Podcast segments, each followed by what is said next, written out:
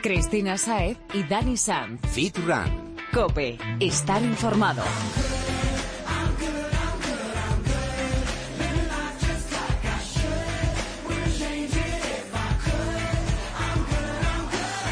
Muy buenas, Fitrunner. Bienvenido a Fitran Cope. Ya puedes empezar a calentar porque empieza una semana más tu programa de fitness y running preferido. Aquí te ayudaremos a ponerte en forma, ¿verdad, Dani? Pues eso es lo que intentaremos. Buenas tardes, amigo. Prepárate porque un miércoles más y como siempre con la ayuda de los mejores expertos te vamos a dejar sin aliento. Hoy tenemos a unos invitados además súper interesantes y de los que puedes aprender un montón. Y para nuestros colaboradores, Carlos y Jesús, hay preparados unos temitas que no tienen desperdicio. Glúteos, BCAs y más, porque por si no te has dado cuenta, eh, sí, queremos que te pongas fit. Por dentro y por fuera. Efectivamente, así que apunta Fitrunner. Estamos en Twitter, arroba fitran-cope, en facebook.com barra fitrancope y también puedes encontrarnos en Instagram como fitran-cope. Y sin más dilación, allá vamos.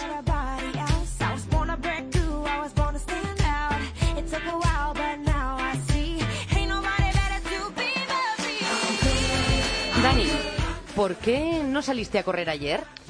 Bueno, ya sabes que ayer hizo un poquito de frío, salí tarde, estaba un poco cansado del trabajo, pero bueno, hoy sí que hoy sí que sí, ¿eh? hoy si no salimos tarde sacaré las zapatillas y, y me pondré a ello. Ya estás otra vez. ¿Qué es eso de si no salimos tarde? No hay excusas, o mejor, hay demasiadas. Sin embargo, pocas válidas. Touché.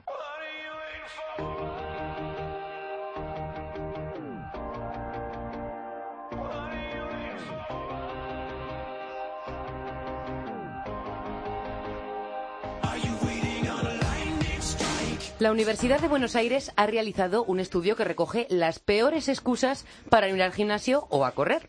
Seguro que conozco unas cuantas yo. Pues seguro, porque han agrupado las 50 excusas malas más comunes en cinco categorías de las que todos, y sé sincero, Fitrunner, tú también, porque también lo has hecho, hemos tirado en alguna ocasión. A ver, Cris, escucha atento. La primera categoría son las cuestiones climáticas. Hace frío, llueve, parece que va a llover, hace mucho calor. Pero a veces es cierto. Pocas veces está tan mal el tiempo como para impedir que salgas si vas bien equipado, así que cero excusas. Bueno, yo caigo en la primera piedra. Más excusas malas. Compromisos impostergables. Tengo que limpiar la casa, tengo que acabar esa tarea, tengo que poner una lavadora. En serio, ¿lo vas a hacer? ¿De verdad va a ocupar todo tu tiempo como para no dejar 30 minutos al entrenamiento? Mejor no digo nada. Eso, mejor porque ¿qué te pillo? Otra categoría es la de adversidades. Me da pereza cambiarme de ropa, me duele aquí, tengo que comprarme otras zapatillas, tengo los guantes sucios. Más excusas, más Y- excusas. Y, esto sigue. También está la categoría de argumentos tradicionales como el lunes empiezo y la de excusas anecdóticas. Del tipo, los planetas no están bien alineados, ¿no? Efectivamente. ¿Has usado alguna de ellas, Fitrunner? Cuéntanoslo a través de las redes sociales y sabemos que lo has hecho, así que no mientas. Twitter, Instagram o Facebook. De momento estos son algunos de los impedimentos que les surgen a, les surgen a los feedrunners que hemos encontrado en la calle. que estoy muy cansada. y además vivo lejos del parque, entonces es un esfuerzo doble. Pues que no tengo tiempo. La pereza. Ahora en invierno, pues sobre todo el, el frío, ¿no? Y que se haga de noche tan pronto. El tiempo, tiempo libre. El no poder planificarlo bien y al final por una cosa u otra, pues lo dejas, lo dejas. Lo vas dejando y al final no lo haces. Climatológicas, impostergables, adversidades. Siempre nos surge algún pretexto que consideramos lo suficientemente importante para dejar de lado el ejercicio. Pero, ¿lo es de verdad? En la mayoría de ocasiones son límites que nos ponemos, excusas y malas, que no nos dejan hacer esto que tanto nos gusta y que tan bien nos viene. Por eso tenemos que preguntarnos ¿por qué lo hago? Y prepararnos en un momento para salir y mover el cuerpo. Escucha, esto es lo que piensan los fitrunners con los que hemos hablado para vencer a sus excusas. Pues está sana y guapa.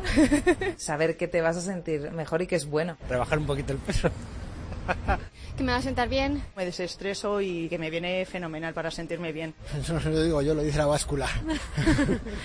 Y tengo que hacer aquí una apreciación, que luego dicen que las mujeres nos preocupamos más que los hombres por el físico, pero ya hemos oído la respuesta que nos han dado. Bueno, es que a todos nos gusta estar guapos, ¿eh? eso está claro. Bueno, claro, clarísimo. Y como decían ellas, además lo bien que te sientes, el estrés que liberas y, por supuesto, lo importante que es para la salud llevar una vida activa. Voy a empezar a animarme yo también un poquito con pensamientos así. Muy bien, me parece, Dani. Yo también.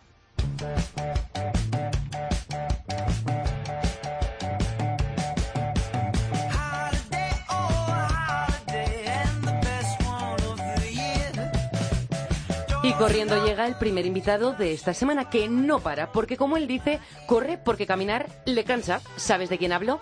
Pues así en frío tengo mis dudas, Chris. Muy mal. Te doy otra pista. No es la primera ni la segunda, sino la tercera vez que pasa por estos micrófonos. Corre por gusto y para ayudar a los demás. Y de esto es de lo que nos ha hablado otras veces. ¿Te sirve? Poco a poco creo que ya voy empezando a unir hilos, sí. Pues sin más dilación vamos a hablar con él, porque todo lo que yo te pueda contar se queda corto para describir a este superrunner, Sergio Turul, más conocido como Pitufollow. Bienvenido. Buenas tardes a todos. Llevas muchos años en el running, has vivido muchas experiencias por distintos lugares y en tu página web pitufollow.com has, has categorizado los distintos tipos de runners que has ido encontrando en tu camino, que son unos cuantos, 30 exactamente. Así que a ver, lo primero queremos conocer a los más comunes, a los que más te cruzas en la carrera. ¿Cuáles son? Bueno, yo creo que runners tenemos hoy en día para dar y vender con el boom que ha habido. sí. Entonces, bueno, ya era hora de, como decíamos, de categorizarlos un poco, de, de poner los distintos tipos de runners que nos encontramos. Y bueno, yo he encontrado, la verdad es que de todo, desde el típico abuelo runner, que yo le llamo con mucho cariño, que, es, que lo ves por el parque y, y dices, bueno, con esa edad, ¿cómo puede estar aquí corriendo? Que te Y motivan, además. Sí, y no, y no solo eso, que es, que vas corriendo por el parque y te dobla varias veces el, el, el hombre. O sea, yo me he encontrado con bastante de estos que les tengo muchísimo aprecio. Luego tenemos, bueno, tenemos muchos típicos. Tenemos el típico que le va mucho del postureo, ¿no? Que está mucho de moda. Que, bueno, la verdad es que seguramente no corre tanto como muestran las redes sociales. y porque eso. to- todo- todos conocemos a más de uno Que va con la este cámara. ¿Cuántos Sí, corren eh, solo para la foto? Sí, o, o salen una vez a la semana, pero la vez que salen aprovechan para hacer muchas fotos y vídeos que les dura durante toda la semana. ¿Y por qué, por qué se caracterizarían los que a ti mejor te caen? Pues a mí, sin duda, el que mejor me caen es el runner pasivo, que no no es runner runner aficionado, igual es aficionado a correr, pero no es runner en sí, sino es el que sufre el estar rodeado de runners. Por ejemplo, nuestra, la pareja de, de un corredor o su madre, sus familiares, esa gente que sufre pues tener que levantarse un domingo a las 7 de la mañana para madrugar para acompañarte a la carrera, hacerte de fotógrafo el día de la carrera, en fin, eh, ya sabemos todos. Sí, Para correr es mi- detrás de un favorito. corredor. Sí, sí, sin duda, eso. Esa es la mejor descripción. ¿Y cuáles son, eh, no sé si usar la palabra molesto, pero los que a ti, con los que menos te gusta cruzarte? Los que más incordian, esto es así. Sí, a mí sin duda eh, me molesta bastante esta gente que se cuelan las carreras sin dorsal o lo que es peor, que ya lo hacen premeditado, que se fotocopian el dorsal de otra persona. Madre mía, ¿estos tienen Y algún lo- nombre? Sí, bueno, yo los No llamé nombres. como copiatleta, los copiatleta, por eso, por esta, este afán de fotocopiar dorsales y robar servicios a los corredores que realmente han pagado. Eso molesta. Eso mol- molesta bastante, molesta bastante, sobre todo cuando luego hay pues falta de medallas o falta de agua en los avituallamientos y ha sido por culpa de pues de gente que no que no ha pagado esos servicios. ¿Y qué otros tipos de runners destacarías, así eh, curiosos? Bueno, ahí, bueno, el típico fanfarrunner que siempre habla más de... Fanfarrunner. más- sí, que habla más de la cuenta, que sabe mucho más de lo que dice, o al revés. Pero bueno, al final a eso se les escucha, se les dice que sí, y, A sentir y sonreír. y ya- sí, sí, a sentir y sonreír, tal cual. Yo soy un poquito los- de esos, ¿no? Que dicen Sí, que han sí. corrido 20 kilómetros, pero hemos corrido 5 en realidad, ¿no? Sí, y, y seguramente igual en alguna curva, en vez de hacer toda la curva, han recortado. O- o- otros de los que yo también les tengo bastante bastante molestias. sí. ¿Cómo se llaman estos, los que recortan? Esos para mí son los semifinishers. que hacen la Bueno, mitad no. del recorrido, ¿no? Correcto, o sea, igual se apuntan, sí, he hecho una maratón, pero si les siguiéramos detrás todo el camino, eh, habría que descontarles metros, porque hay, hay curvas que se las comen, se las comen bien. ¿Y en, en qué grupo te meterías a ti mismo? ¿Tú te consideras de algún tipo de corredor? Bueno, yo ahí Sí, sí que sí, le yo puedo. también. Yo ahí sí que te encajaría, Sergio, ¿eh? ¿Dónde me Eh, encajarías? Pues en el Runity Manager, pero si es que no paras. En el Team Manager, correcto, sí, sí, sin duda. ¿O te ves tú en alguna otra categoría?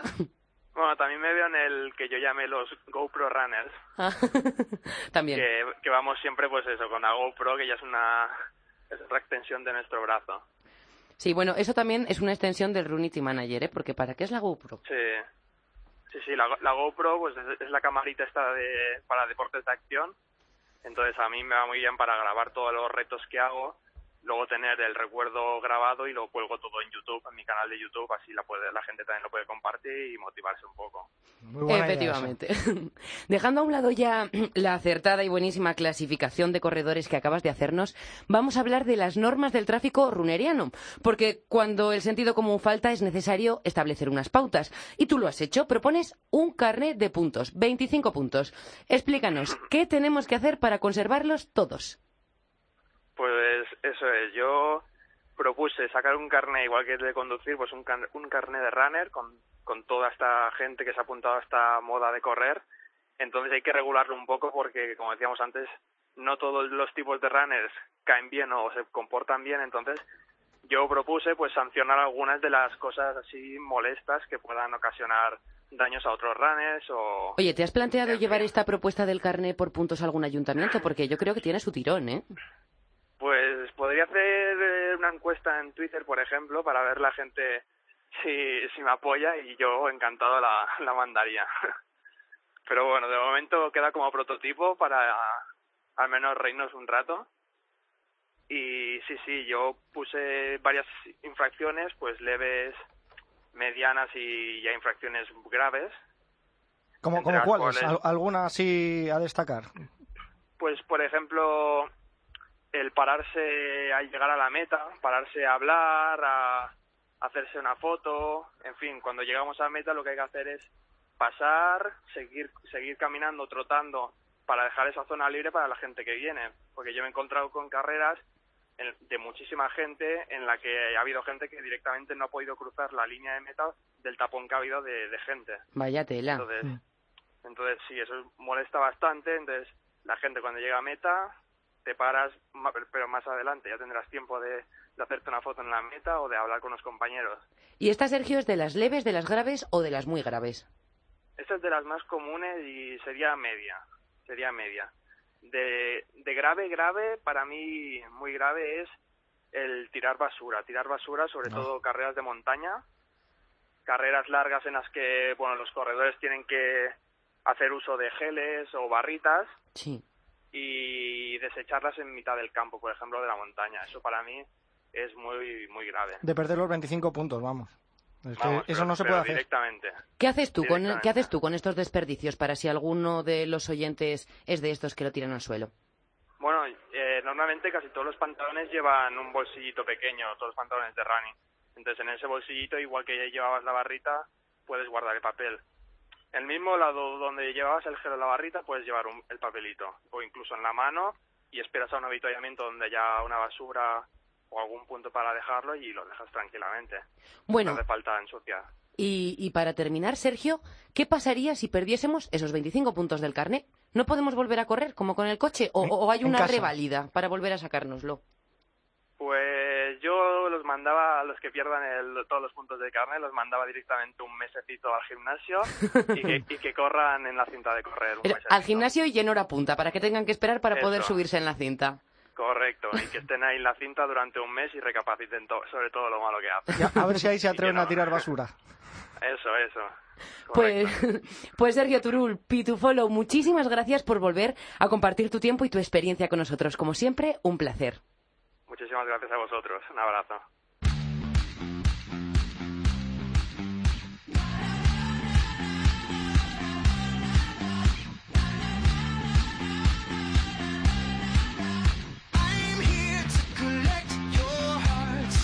Pon la oreja Fitrunner y encuentra la tuya. Ha llegado el momento de conocer la agenda para esta semana con Laura Ladrón de Guevara. Muy buenas. Hola Cris, hola Runners.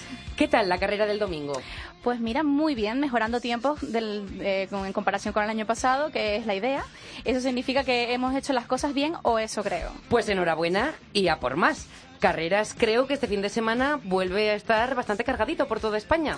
Pues sí, unas 43 carreras te traigo. Así que coge nota para que no te pierdas si- eh, ninguna y no te quedes sin correr, ¿eh? A punto. A ver, carreras de menos de 10 kilómetros para empezar tenemos en Álava, Albacete, Asturias, dos en A Coruña y en Barcelona, en Cádiz, en Cáceres, en Jaén, en Lorca, Murcia, en Arona, Santa Cruz de Tenerife, en Sevilla, en Valladolid, en Zaragoza y ojo que en la Comunidad Valenciana hay hasta seis carreras populares este domingo.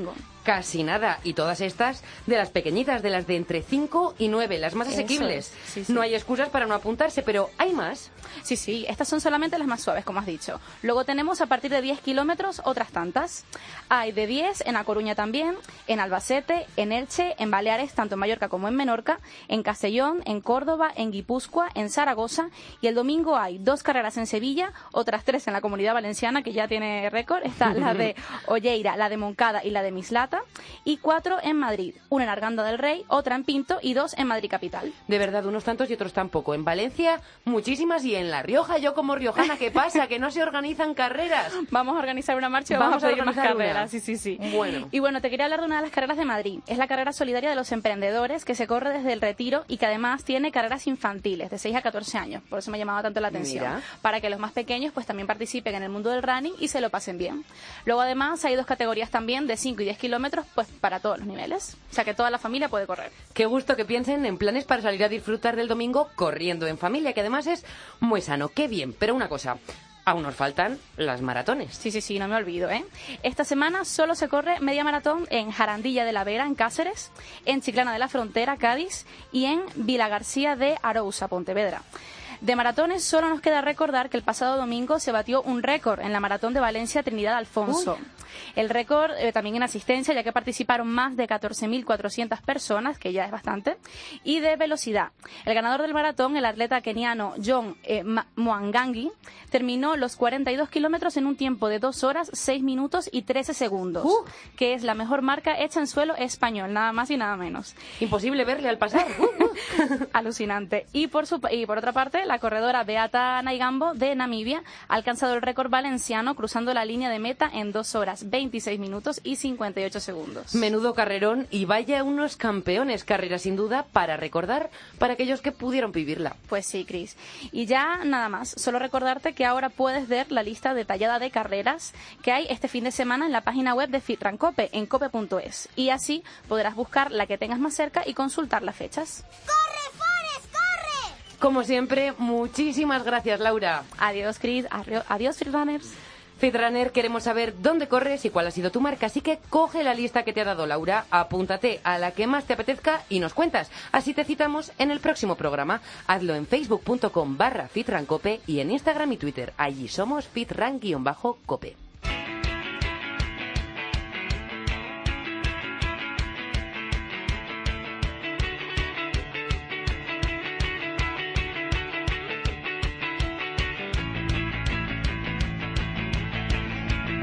Y ya está con nosotros Jesús Santín, asesor nutricional de Balance Fit Club y nutricionista de los Fitrunners. Bienvenido una semana más, Jesús. Buenas tardes a todos, chicos. Muy buenas, Jesús. Muy buenas.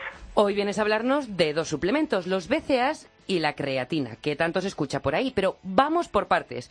Nos centramos. BCAAs, explícanos, ¿qué son? ¿Qué efectos producen en nuestro cuerpo? Bueno, pues vamos a intentar hacer esto un poquito didáctico y no caer en, en lo que sería el tecnicismo, porque si no... No, no, porque va- aquí no queremos enterarnos.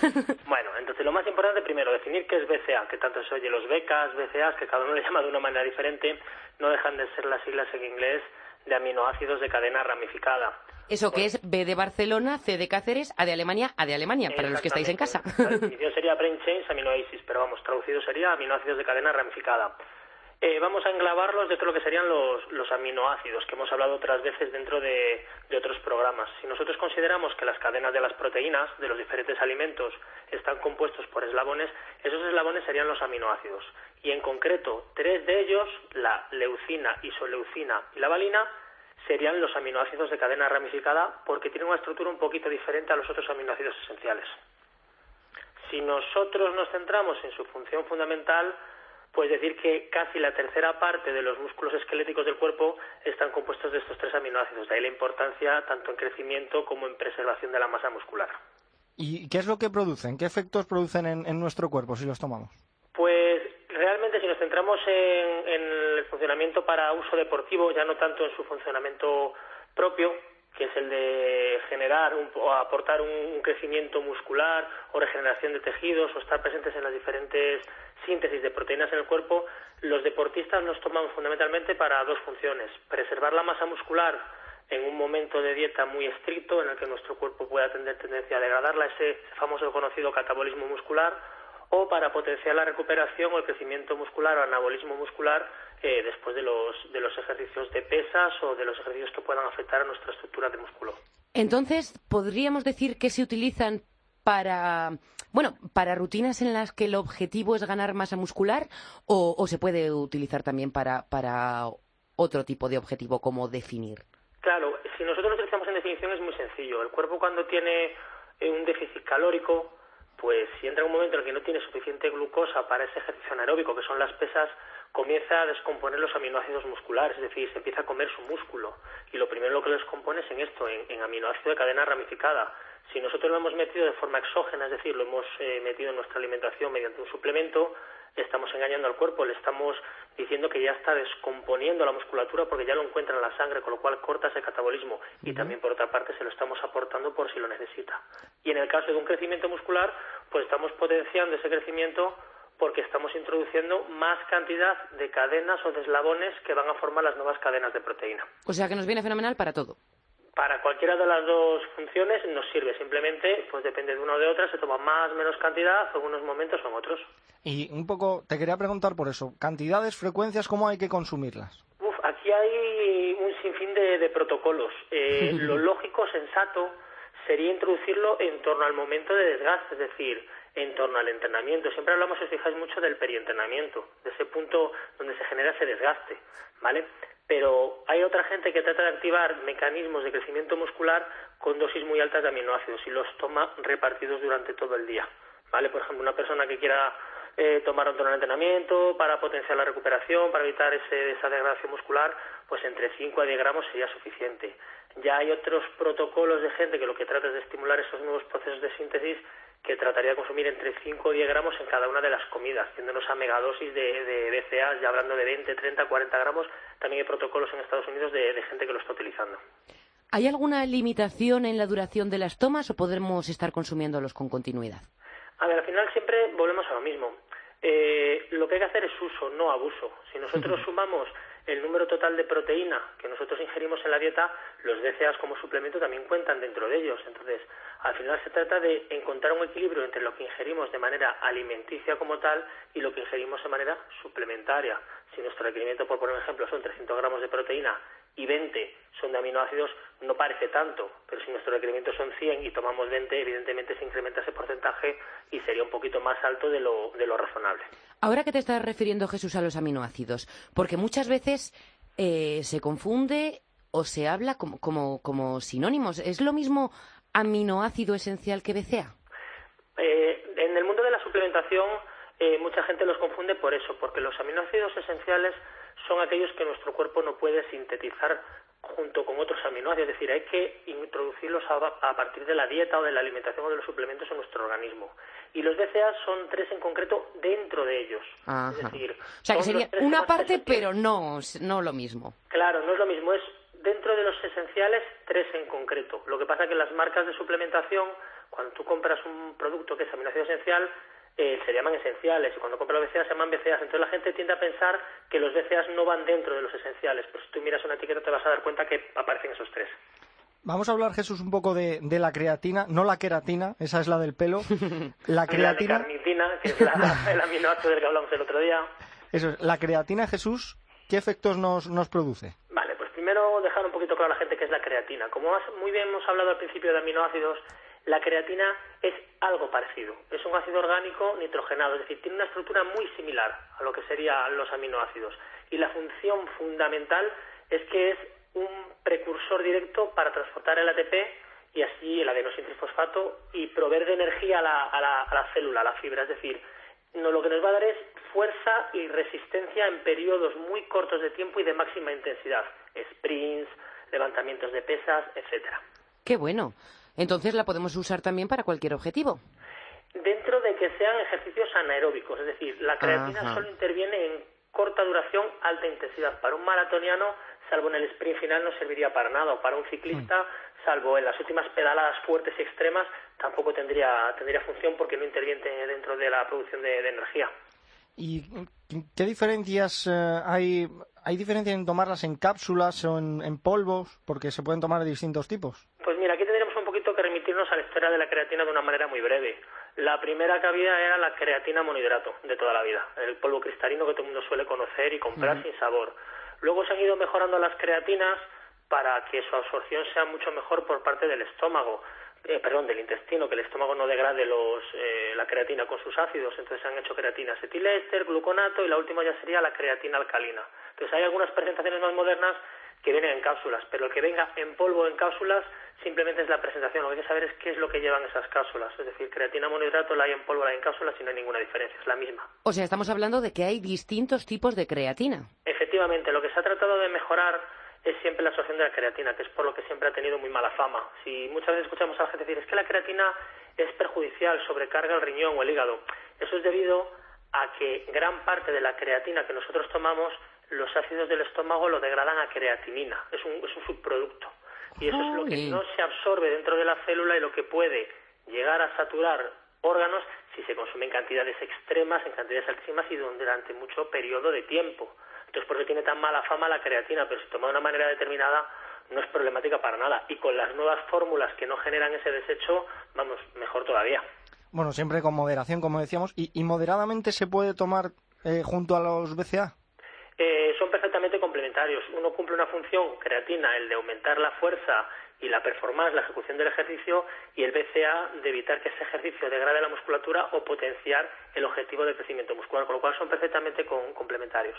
¿Y se puede combinar la creatina también con otros tipos de suplementos? Porque, porque ahí existe la duda, ¿no? Con este sí, con este no. No habría ningún problema. Antiguamente había estudios que demostraban o trataban de demostrar, porque tampoco eh, son certeros al 100%, que la cafeína podría interferir en la absorción de la creatina. Pero si ahora nos vamos a los preentrenos, óxidos nítricos tan conocidos que están ahora de moda, todos llevan cafeína y todos llevan creatina, entonces serían una incongruencia. No está demostrado que la cafeína, salvo en cantidades altísimas, puede interferir en la absorción. Pues Jesús, te tengo que decir que menos mal que nos lo has estado explicando porque ha sonado aquí cada palabreja que si no llega a ser porque nos lo has dejado claro, clarito, no me entero de nada. Al final lo que se trata pues es intentar acercaroslo y, y no caer en el tecnicismo, pero cualquier cosa, cualquier duda, siempre podemos tratarla, que siempre que queráis.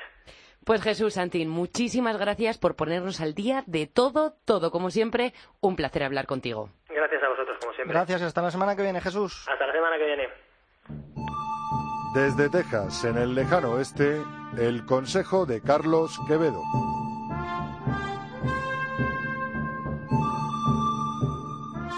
Llega una semana más el consejo de nuestro amigo el entrenador personal Carlos Quevedo. Muy buenas, Carlos. Muy buenas firranes desde el otro lado del charco.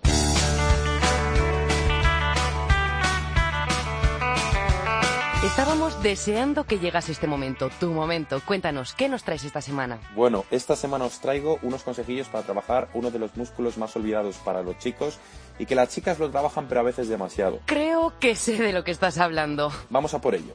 Es el trabajo de glúteo. Tiene muchísimas más ventajas de las que creemos, chicos. Sobre todo a la hora de prevenir lesiones, porque muchos de los problemas de rodillas y de espalda vienen por una mala activación de este músculo, que por cierto es uno de los más potentes de nuestro cuerpo. ¿Y qué ejercicios nos recomiendas? Estos son los tres ejercicios que más me gustan para trabajar el glúteo. El primero se llama un puente, el puente de glúteo. Para ello nos vamos a colocar tumbados boca arriba sobre una esterilla y el ejercicio consiste en elevar la cadera empujando sobre nuestros talones el suelo, ¿vale? Entonces vamos a realizar tres series de 20 repeticiones. Con esto será suficiente para activar nuestro glúteo. Apuntado. ¿El segundo? El segundo es el siguiente nivel. Ya cuando nos veamos fuertes en este ejercicio, vamos a añadir un poquito de peso. ¿Con qué ejercicio? Se llama el hip thrust. ¿Cómo? ¿El qué? Hip thrust. vale. A ver, ¿cómo funciona? Vamos a colocarnos de la misma manera, pero de manera transversal sobre un banco.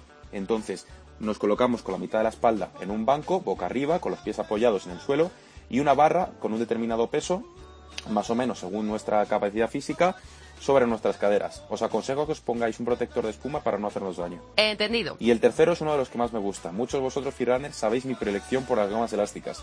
Y este es el desplazamiento lateral con goma elástica. De esta manera os vamos a activar uno de los glúteos más importantes que tenemos, que es el glúteo medio, que por cierto es el que más estabilidad nos va a dar a la hora de correr y a la hora de andar. Sobre todo, vamos a mejorar muchísimo en nuestra pisada. Entonces, el ejercicio consiste en ir lateralmente desplazándonos en posición de sentadilla hacia la derecha y hacia la izquierda. De esta manera vamos a activar y vamos a trabajar nuestro glúteo medio. Fenomenal. Bueno, ¿qué os parece los tres ejercicios que os he traído esta semana? ¿Vamos a darle caña? Le damos, pero ya. Carlos, allí donde estás, sacas unos minutos para nosotros y estamos muy agradecidos y encantados, eso siempre, de poder hablar contigo. Gracias.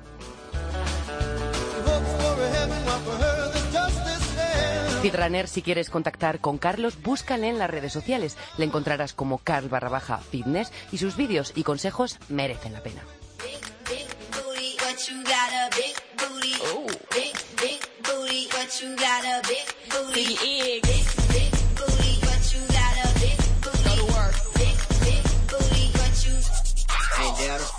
Una creencia estúpida y muy extendida es pensar que todos los que van al gimnasio lo hacen para perder peso. ¿En serio me lo estás diciendo, Chris? ¿Los delgados también van? Ay, sí que van, por eso están delgados.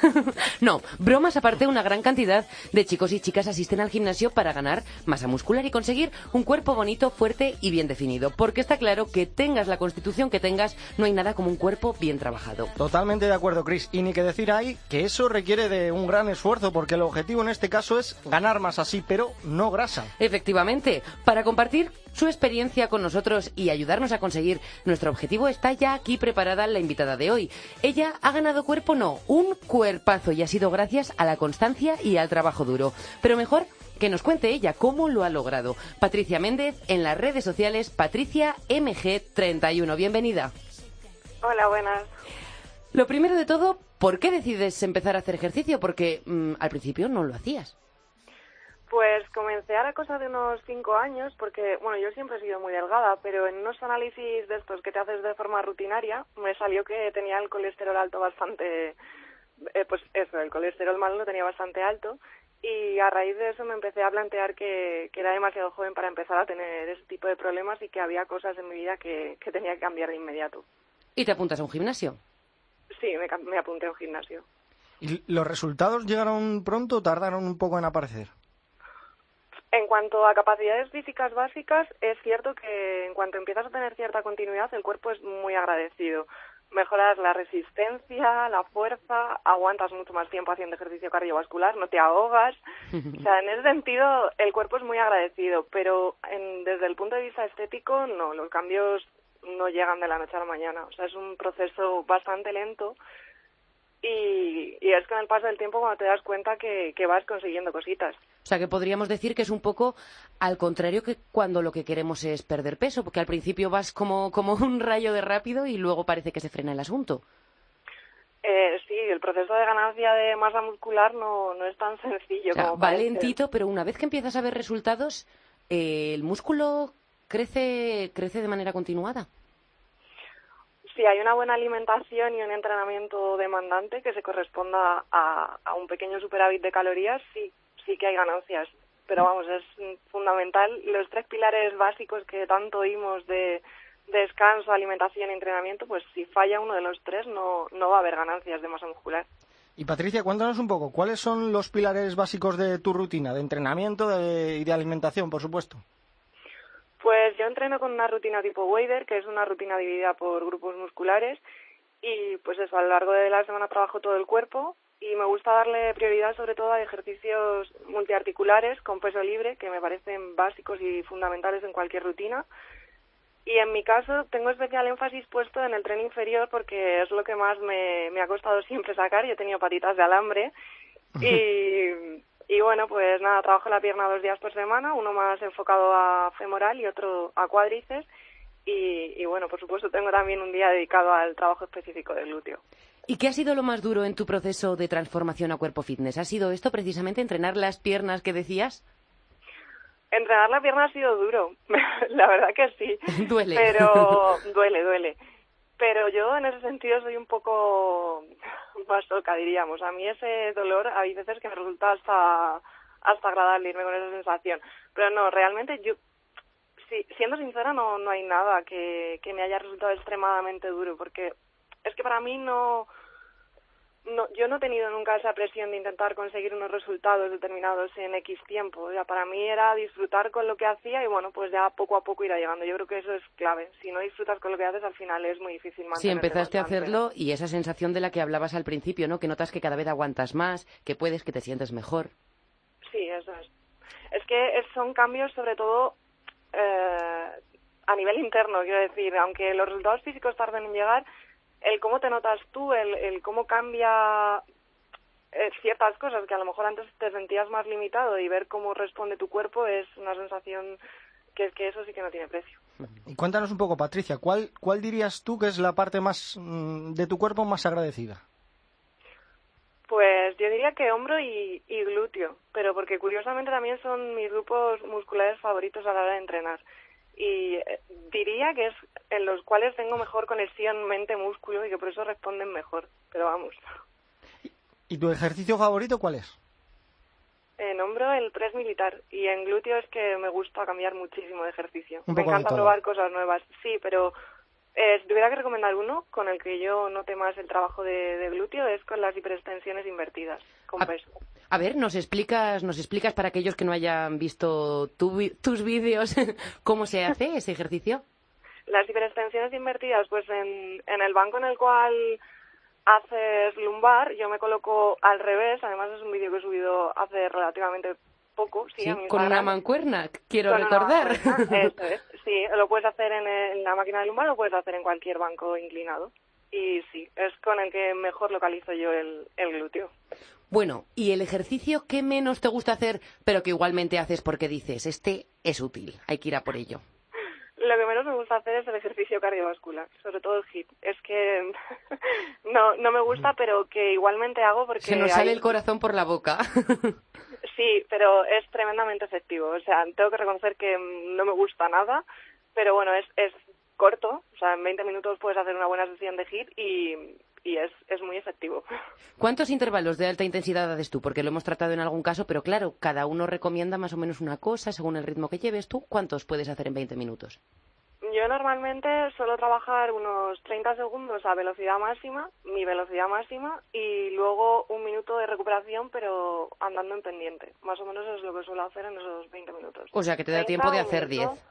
Sí, más o menos. Es que, claro, al bajar la pendiente de la cinta y tal, pues bueno, algo de tiempo se te va, pero, pero más o Sí. menos.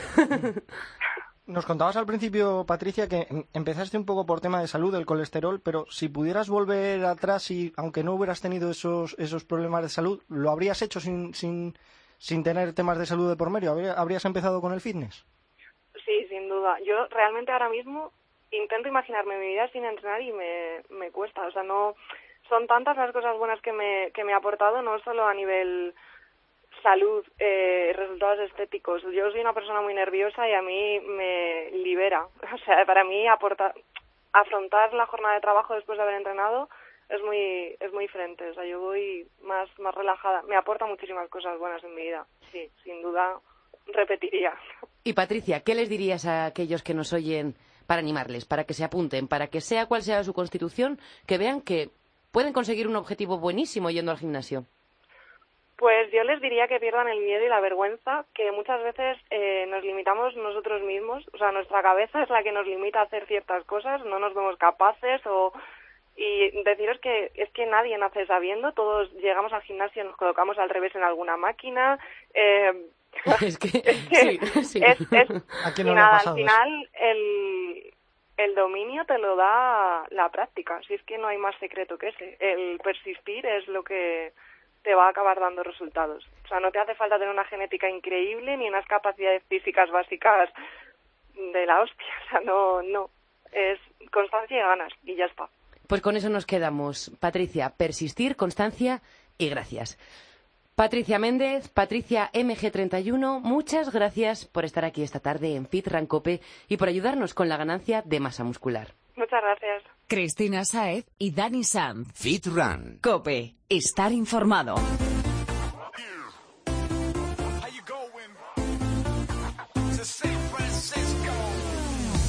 you back to 9 and 69 ha llegado la hora de que empieces a mover el esqueleto, que la, que la teoría es importante, pero sin práctica pocos resultados vas a ver. Así que a combinar la teoría de nuestro amigo y la práctica para que los resultados no tarden en llegar. Hablamos de Paco Ming y del ejercicio que nos enseña cada semana. Así que atento, que ahora mismo te contamos de qué va.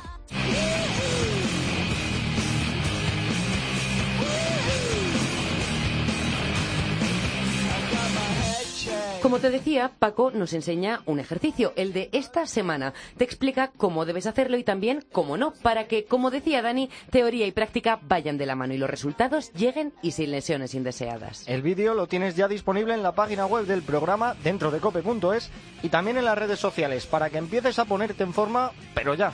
Completo y perfecto como cada semana. Y aprovecho para recordarte, Fitrunner, que tienes todos los vídeos de Paco en la web y en las redes sociales. Para que pongas todo tu cuerpo a trabajar, que ya tienes para hacerte unas cuantas rutinas. No te lo pierdas. Los encontrarás en facebook.com barra fitrancope y también puedes verlo en Twitter e Instagram. Búscanos como arroba fitran-cope.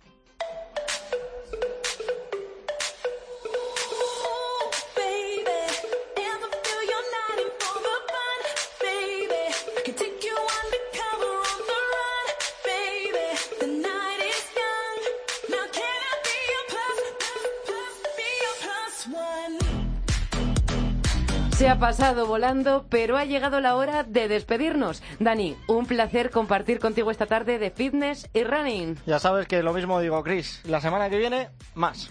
Por supuesto, el miércoles aquí te espero y a ti también, Fitrunner. Y hasta entonces, recuerda, seguimos dándote ideas, consejos y transmitiéndote muy buenas vibraciones a través de las redes sociales.